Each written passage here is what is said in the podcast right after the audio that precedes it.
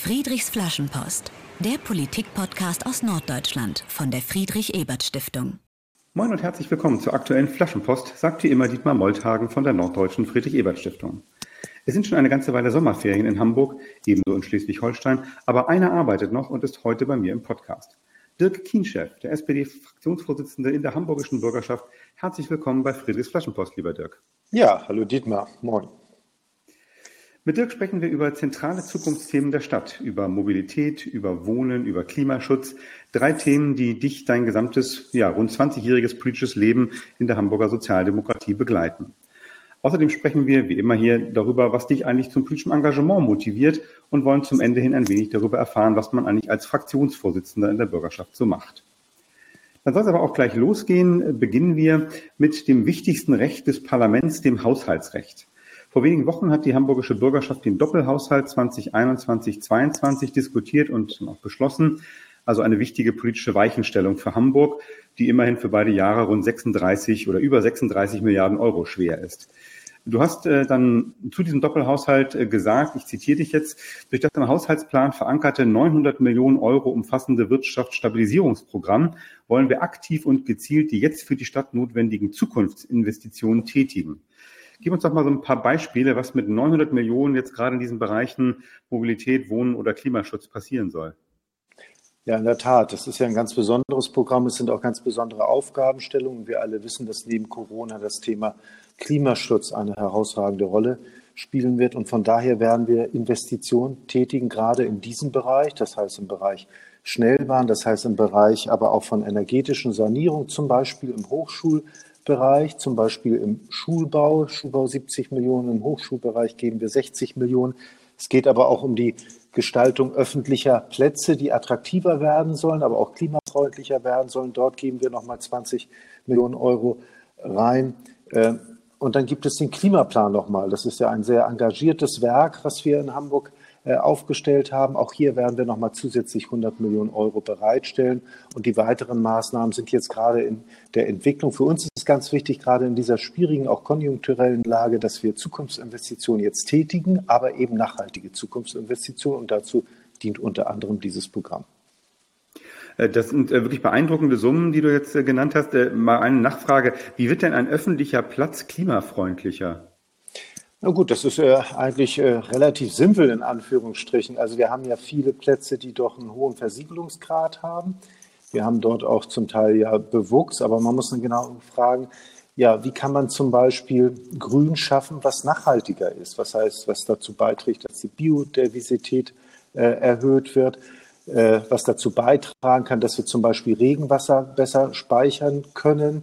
Äh, das sind alles so Dinge, die wir jetzt unter anderem planen und zum Beispiel Plätze, die auch einfach mehr Schatten spenden. Ich glaube, das ist ganz, ganz wichtig zukünftig. Mhm. Auch der Klimawandel wird hier in Hamburg bemerkbar sein. Heute ist ja wieder ein bisschen regnerischer, aber wenn man in die letzten Tage zurückdenkt, ne, dann freut man sich auch über schattige Plätze äh, in Hamburgs, äh, in Hamburgs öffentlichen Orten. Ähm, lass uns mal mit Mobilität anfangen. Ähm, du hast schon gesagt, da ist jetzt auch einiges drin, äh, Schnellbahnausbau. Wir alle wissen, äh, dass ja große Vorhaben äh, in Hamburg anstehen, U5-Bau, S4-Bau, äh, aber auch äh, Ausbau der Fahrradwege ist im Koalitionsvertrag drin, autoarme Innenstadt, der Hamburg-Takt natürlich im ÖPNV.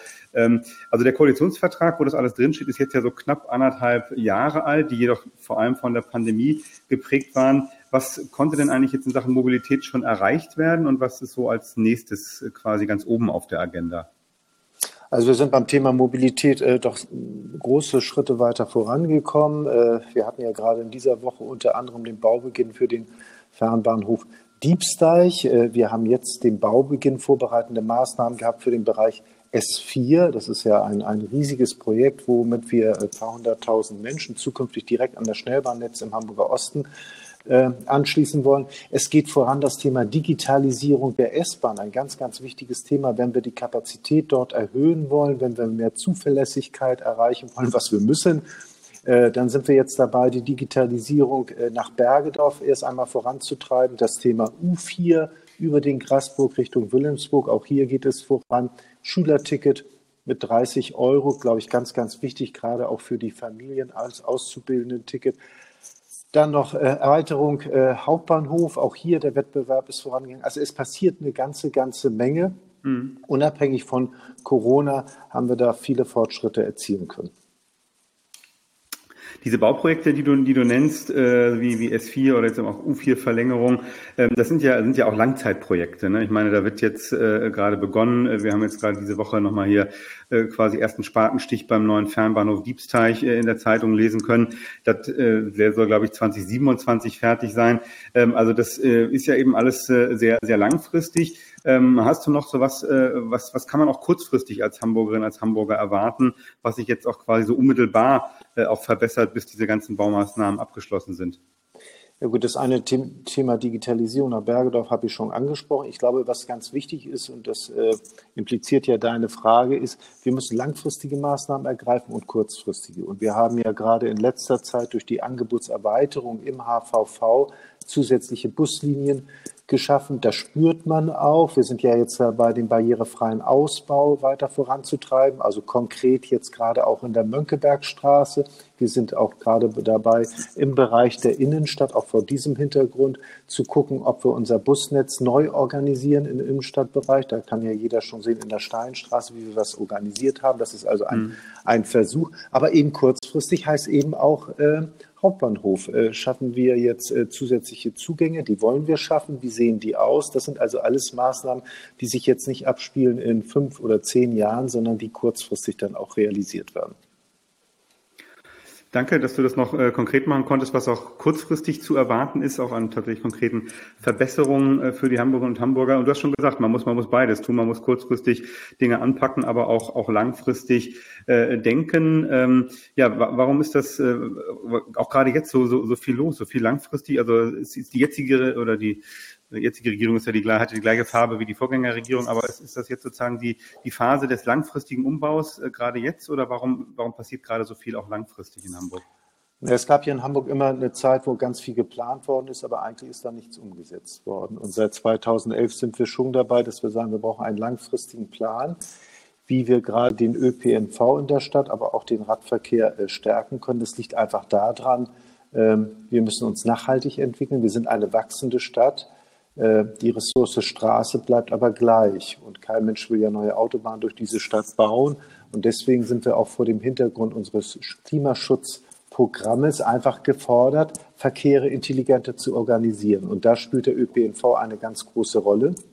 Und das heißt eben, dass wir uns zusammengesetzt haben mit den Experten und geschaut haben, wie können wir es eigentlich schaffen, dass die Menschen noch mehr umsteigen. Und dazu brauchen wir große Infrastrukturprojekte. Wir kennen zum Beispiel das Thema Buslinie 5, die ist ewig überlastet.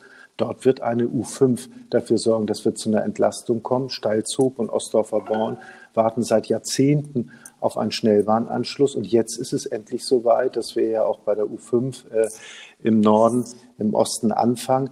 Das sind diese Maßnahmen, die da wirklich zu führen, dass in einigen Jahren ein paar hunderttausend Menschen mehr an das Schnellbahnnetz angebunden sind. Und das führt auf der anderen Seite dazu, dass wir Straße entlasten können und dass wir dann den Wirtschaftsverkehr reibungslos organisieren können, möglichst mit E-Mobilität, den wir auch benötigen.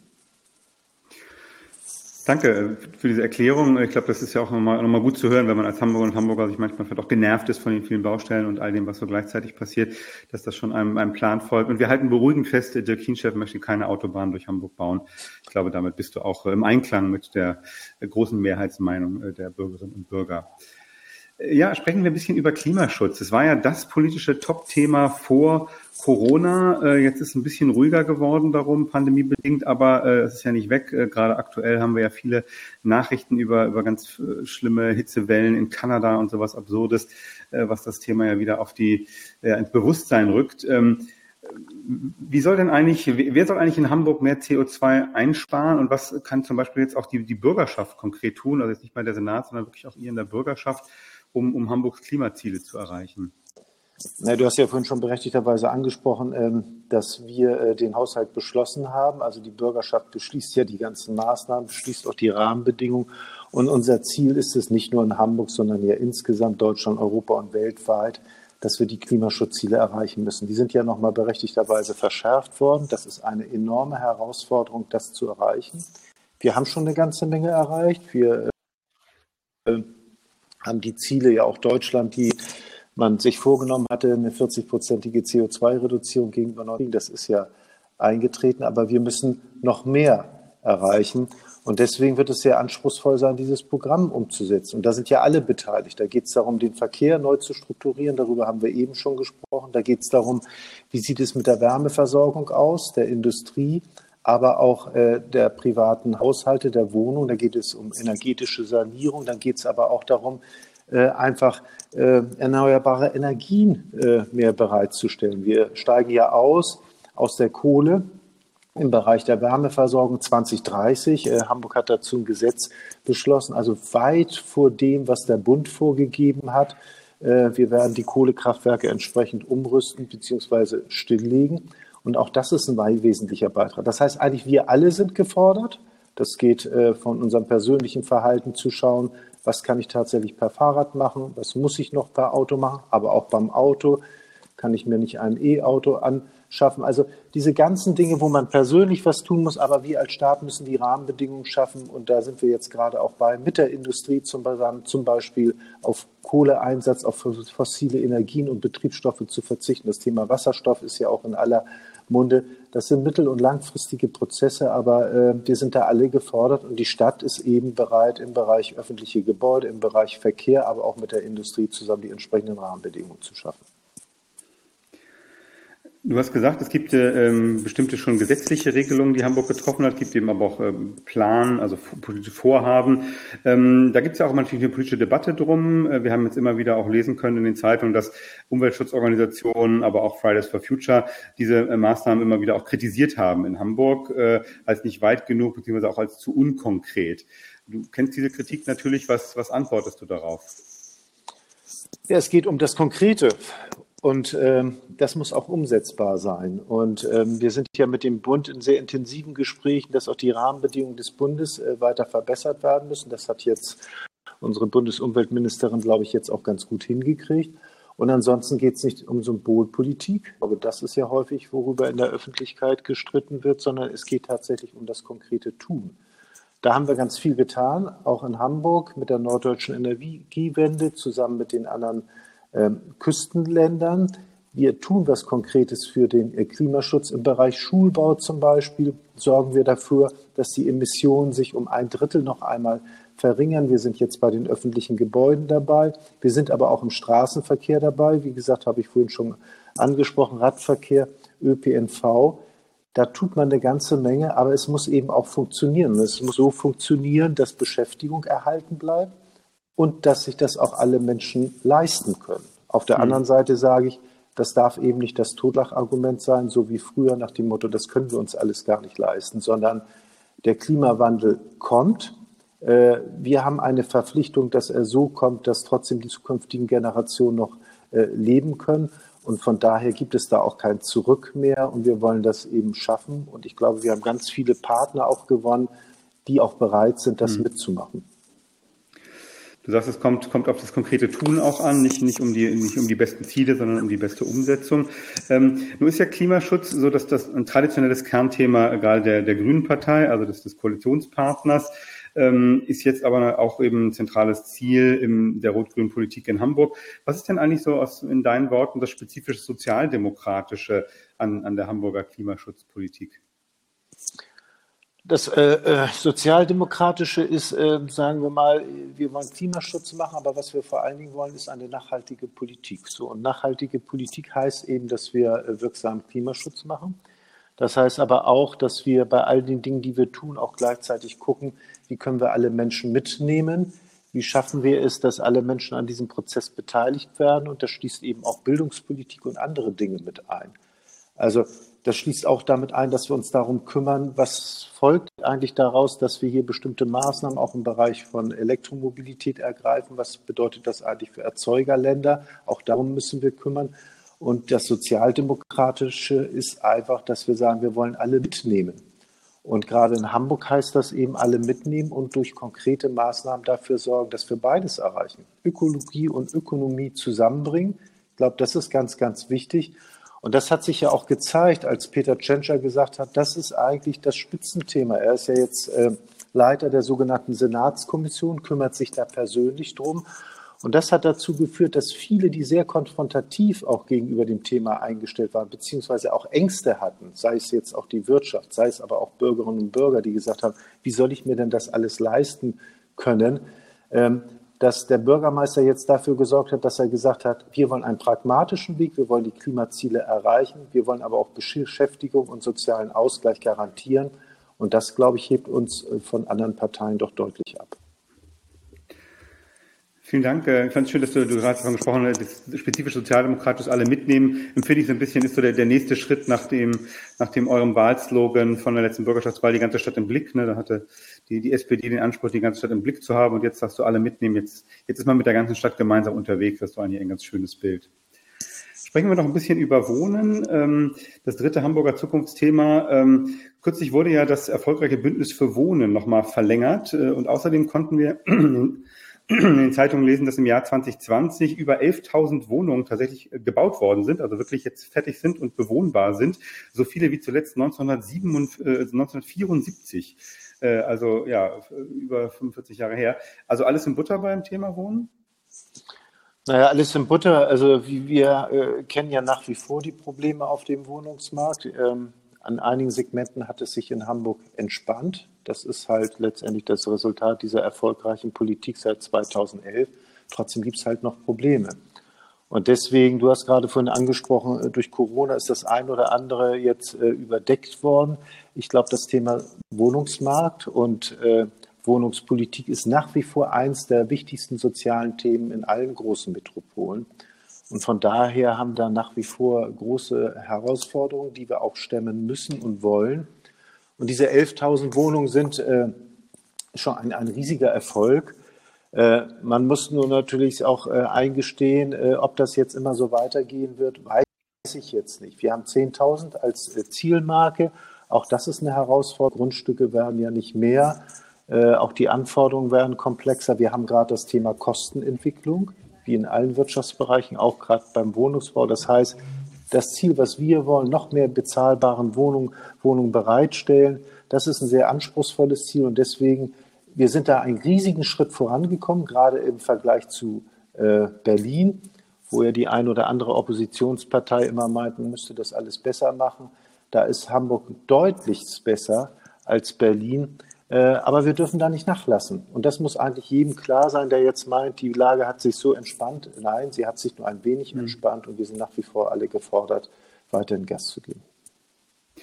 Du hast schon äh, angedeutet, die Herausforderungen sind durchaus komplex. Einerseits eben Preissteigerungen, äh, von denen man auch in den Medien lesen konnte.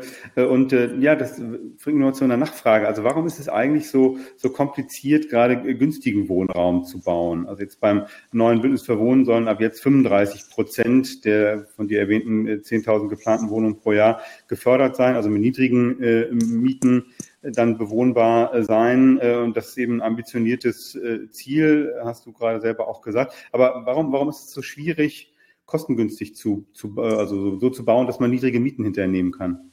Also da geht es auch um das Thema Nachhaltigkeit hinsichtlich Energieverbrauch, hinsichtlich Dämmung. Also doch, wir wollen ja Wohnungsbau, der qualitativ hochwertig ist auf der einen Seite und das führt dazu, dass halt äh, die Kosten auch in den letzten Jahren einfach gestiegen sind. Wenn man mal den sozialen Wohnungsbau sich anschaut, ähm, dann sind wir heute bei Anfangsmieten von 6,80 Euro, aber real würden diese Mieten um die 13 Euro betragen. Der Rest wird runtersubventioniert durch die Stadt. Äh, dann haben wir natürlich das Thema mit den Grundstückskostenentwicklung. Auch hier ist es so, Grundstücke sind ein knappes Gut. Äh, hier haben wir auch Preissteigerungen, die äh, spielen da natürlich auch eine Rolle. Aber man muss einfach sagen, dass der Wohnungsbau heute von der Qualität her ganz was anderes ist als äh, in den 60er Jahren. Und wir wollen natürlich auch, dass die Arbeitskräfte, die das bauen, ordentlich entlohnt wird. Das heißt, kostengünstig bauen ist schon sehr anspruchsvoll. Das heißt, die Stadt gibt jetzt sehr, sehr viel Geld aus, mehrere hundert Millionen Euro, um den sozialen Wohnungsbau auch zu fördern. Die Saga, unser städtisches Wohnungsunternehmen, äh, baut 2000 Sozialwohnungen pro Jahr. Auch das führt ja dazu, dass zum Beispiel der städtische Besitz weiter äh, vergrößert wird, ist ja für uns ganz wichtig und auch der Genossenschaftsbau. Und von daher, glaube ich, äh, sind wir da in Hamburg schon auf einem guten Weg. Aber Bauen ist halt relativ teuer geworden. Hm. Danke, aber ich glaube, es hilft nochmal, sich das auch so klar zu machen. Danke für diese Erklärung, warum das eben tatsächlich nicht einfach ist und ja auch vieles dranhängt, wie du sagst, zum Beispiel auch sowas wie faire Löhne in der Baubranche, für die man als Sozialdemokrat natürlich auch ist. Danke für das bisherige Gespräch zu den zentralen Hamburger Zukunftsthemen Mobilität, Klimaschutz, Wohnen äh, mit Dirk Kienschaff, SPD-Fraktionsvorsitzender der Bürgerschaft. Wechseln wir das Thema und äh, sprechen nun über dich und warum du dich politisch engagierst. Und zu Beginn machen wir, äh, wie immer bei diesem Podcast, unser kleines Spiel Friedrich fragt mit den Entweder-Oder-Fragen.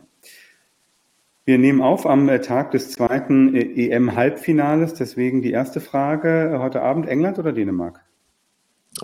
England. Jetzt im Sommer wegfahren oder Balkonien? Äh, ich habe keinen Balkon, also von daher.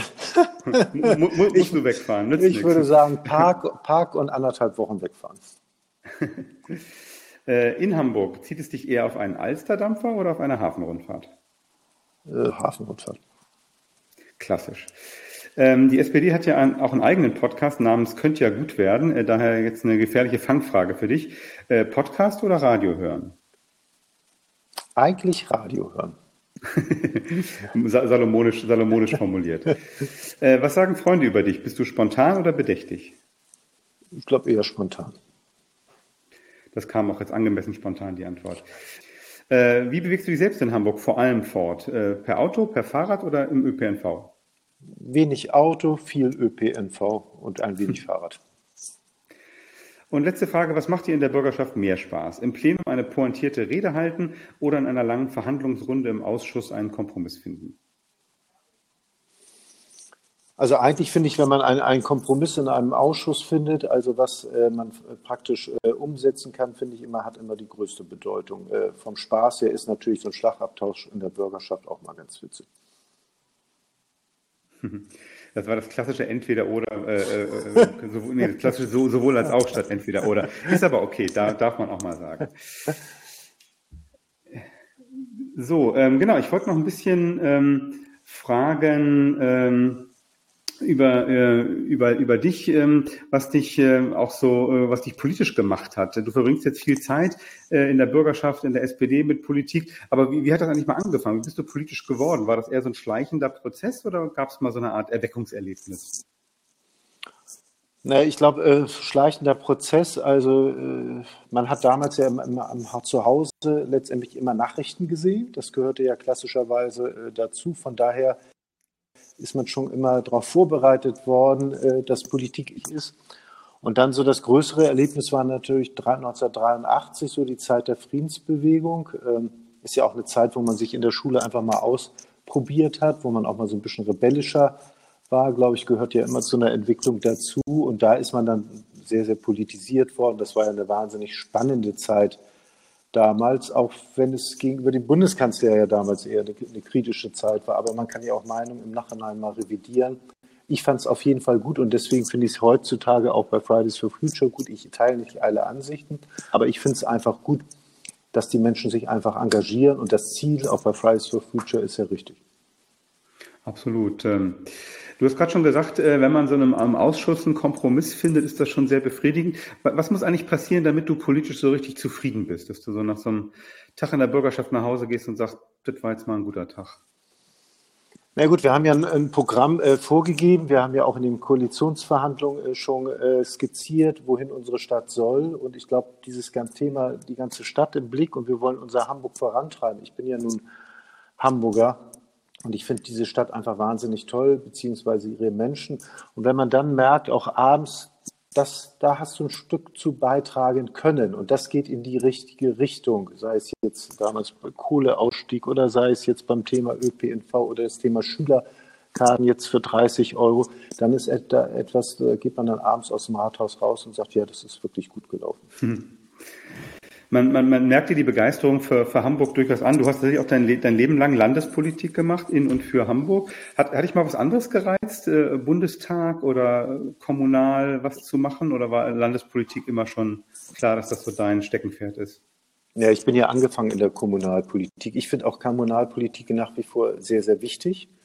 Äh, ganz viele Entscheidungen werden ja letztendlich auf kommunaler, auf bezirklicher Ebene getroffen. Wir geben ja mehr die Rahmenbedingungen vor. Von daher kann ich nur jeden ermuntern, in die Kommunalpolitik zu gehen.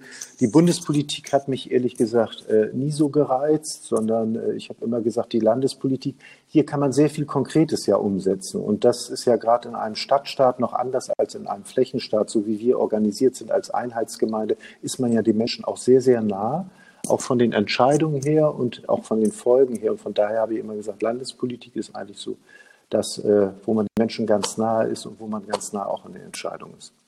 Hm. Ja, wir sind wieder bei der Politik in Hamburg äh, gelandet äh, und ich würde ja, wie angekündigt, gern zum ähm, Ende dieses, äh, dieser Folge noch ein bisschen auch über die Bürgerschaft selber sprechen. Also die hamburgische Bürgerschaft kennen wir natürlich alle, dass es dort Fraktionen verschiedener Parteien gibt, ist auch klar. Ähm, aber was sind jetzt eigentlich so die wichtigsten Aufgaben eines Fraktionsvorsitzenden in der hamburgischen Bürgerschaft?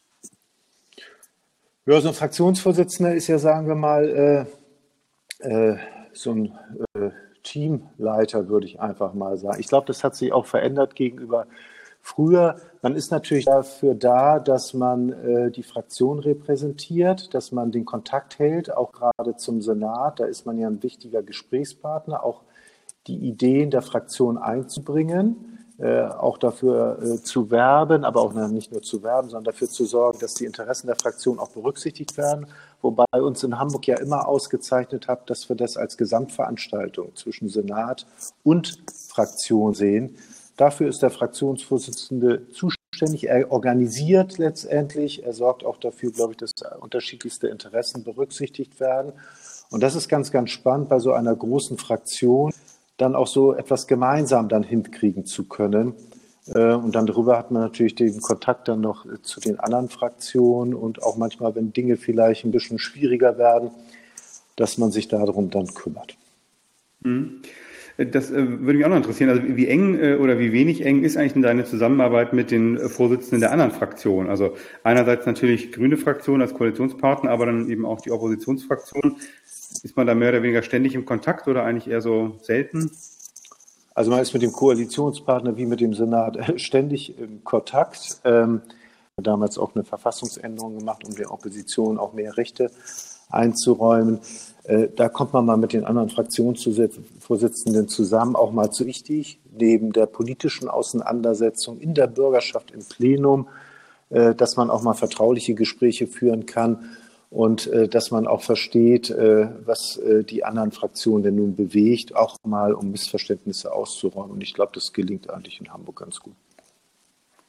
Das ist ja immer ein bisschen äh, so, eine, so, eine, Frage, die viele Bürgerinnen und Bürger auch umtreibt. Äh, also natürlich ist man auch politischer Gegner äh, in, der, in der Bürgerschaft ne, zwischen den verschiedenen äh, Fraktionen, aber natürlich auch zu, erst recht zwischen Regierung und Opposition. Zur anderen Seite ist man natürlich irgendwo auch Kollege. Ne? Man sitzt im gleichen Haus, man hat Büros äh, im Zweifelsfall auf dem gleichen Flur oder in einer anderen Etage. Wie, wie würdest du so, du so das, das Miteinander unter den Abgeordneten jetzt parteiübergreifend äh, in, in der Bürgerschaft einschätzen?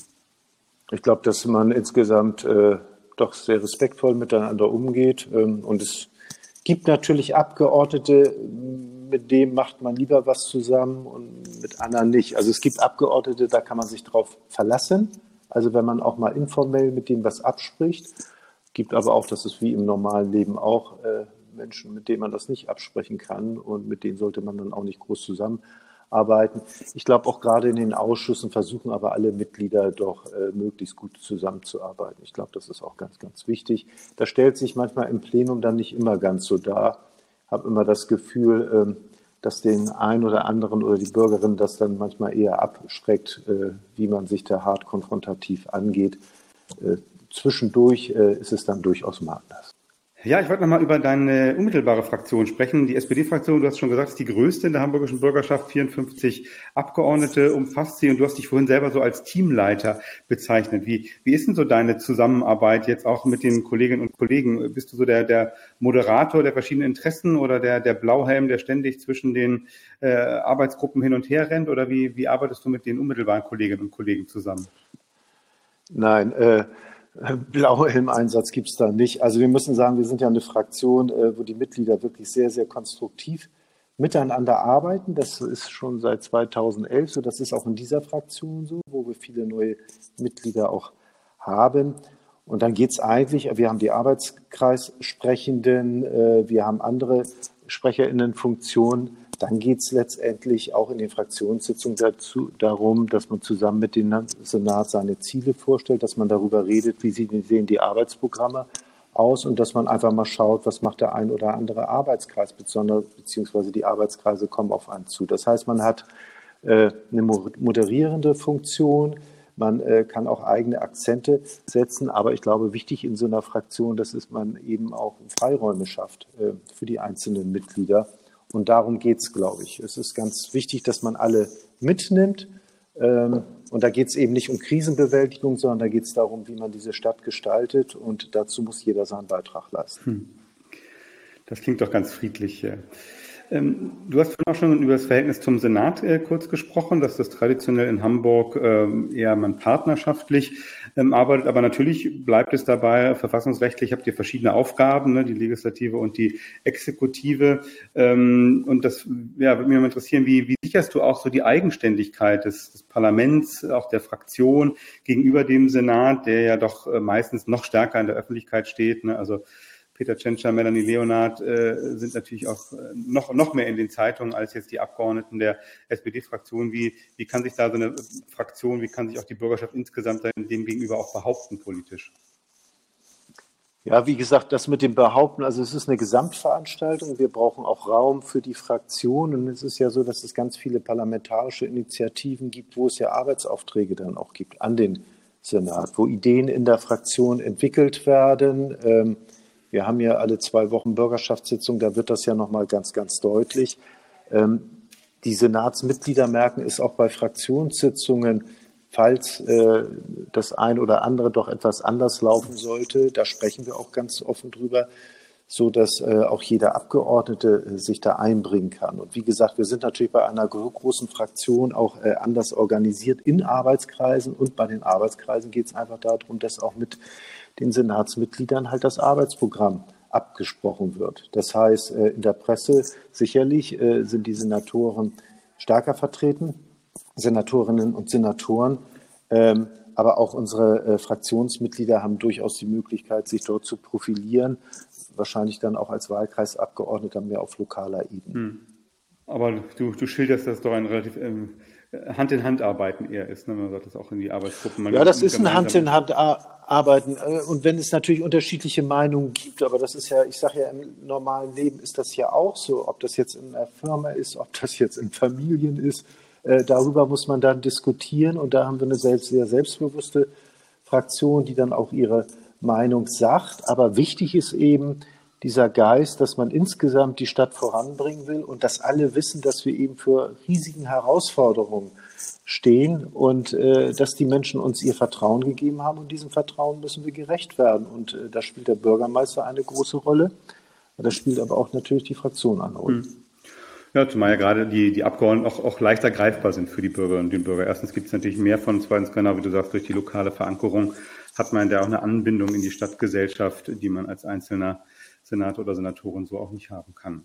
Genau, also das ist zum Beispiel, wenn ich das nochmal sage, auch in Fraktionssitzungen, die äh, sind ja bei uns dauern auch mehrere Stunden, wo dieser Austausch eben auch stattfindet, wo die Abgeordneten einfließen lassen, wie ist gerade die Meinung vor Ort, was gibt es dort für Probleme. Ich habe ja vorhin angesprochen, das ist ja das Spannende, gerade in so einer Einheitsgemeinde oder in einem Stadtstaat wie Hamburg, wo die Menschen ganz eng beieinander sind, wo der Austausch wunderbar funktioniert. Und da gibt es eben dann auch die entsprechende Rückkopplung. Und äh, das zeichnet uns, glaube ich, auch wirklich aus. Hm, klingt gut, danke. Wir kommen zum Ende und äh, die traditionelle Schlussfrage bei Friedrichs Flaschenpost ist ja immer die nach einer Flaschenpost an die Zukunft. Äh, können wir nochmal zurück zum Anfang unserer Sendung. Wir haben über äh, Mobilität, über Wohnen, über Klimaschutz gesprochen. Was schreibst du mit Blick auf alle drei oder eines dieser Themen äh, in die Flaschenpost an Hamburgs Zukunft? Ja, Hamburgs Zukunft äh, wird viel nachhaltiger sein. Wir werden irgendwann, glaube ich, auch autonom unterwegs sein im äh, Kfz. Bereich. Wir werden ganz viele neue Schnellbahnen haben. Wir werden neue wunderbare Quartiere, aber auch Parks in dieser Stadt haben. Und wir werden ein ganz hervorragendes Bildungssystem haben, was dazu führt, dass das Thema Armut letztendlich viel weiter zurückgedrängt wird. Und wir werden vor allen Dingen eins, glaube ich, nicht nur nachhaltig, sondern wir werden eine sehr vielfältige, sehr offene Gesellschaft bleiben. Das wünsche ich mir für Hamburg. Und von daher sehe ich eigentlich eine sehr, sehr positive Zukunft. Das war doch ein wunderbarer Rundumschlag, quasi alle Politikbereiche in die Flaschenpost äh, mit reingenommen. Ganz herzlichen Dank, Dirk Kienscher, für diese Folge von Friedrichs Flaschenpost, dem Politikpodcast aus und für Norddeutschland, für die Friedrich-Ebert-Stiftung. Danke für die Einblicke in deine Arbeit als Vorsitzender der SPD-Fraktion in der hamburgischen Bürgerschaft und danke für das Gespräch zu den drei zentralen Zukunftsthemen unserer Stadt, Mobilität, Klimaschutz und Wohnen. Ich wünsche dir und der ganzen Fraktion viel Erfolg bei der Zukunftsgestaltung und natürlich jetzt auch erstmal einen schönen Sommer. Ja, wünsche ich dir und allen ZuhörerInnen auch. Bis dahin und bleibt gesund. Einen schönen Sommer wünsche ich nun auch euch allen, liebe Hörerinnen und Hörer. Friedrichs Flaschenpost geht nach dieser Folge in eine rund vierwöchige Sendepause, also die perfekte Gelegenheit für euch mal eine der älteren Folgen anzuhören. Und wie immer gilt, wir freuen uns über Kritik, über Lob, über eure Themen, die Anregungen, die ihr für künftige Folgen gegeben habt, haben wir bislang noch immer gerne umgesetzt. Für heute sagt Tschüss Dietmar Molltagen vom Julius Leber Forum der Friedrich Ebert Stiftung. Bleibt gesund, bleibt interessiert und bleibt engagiert.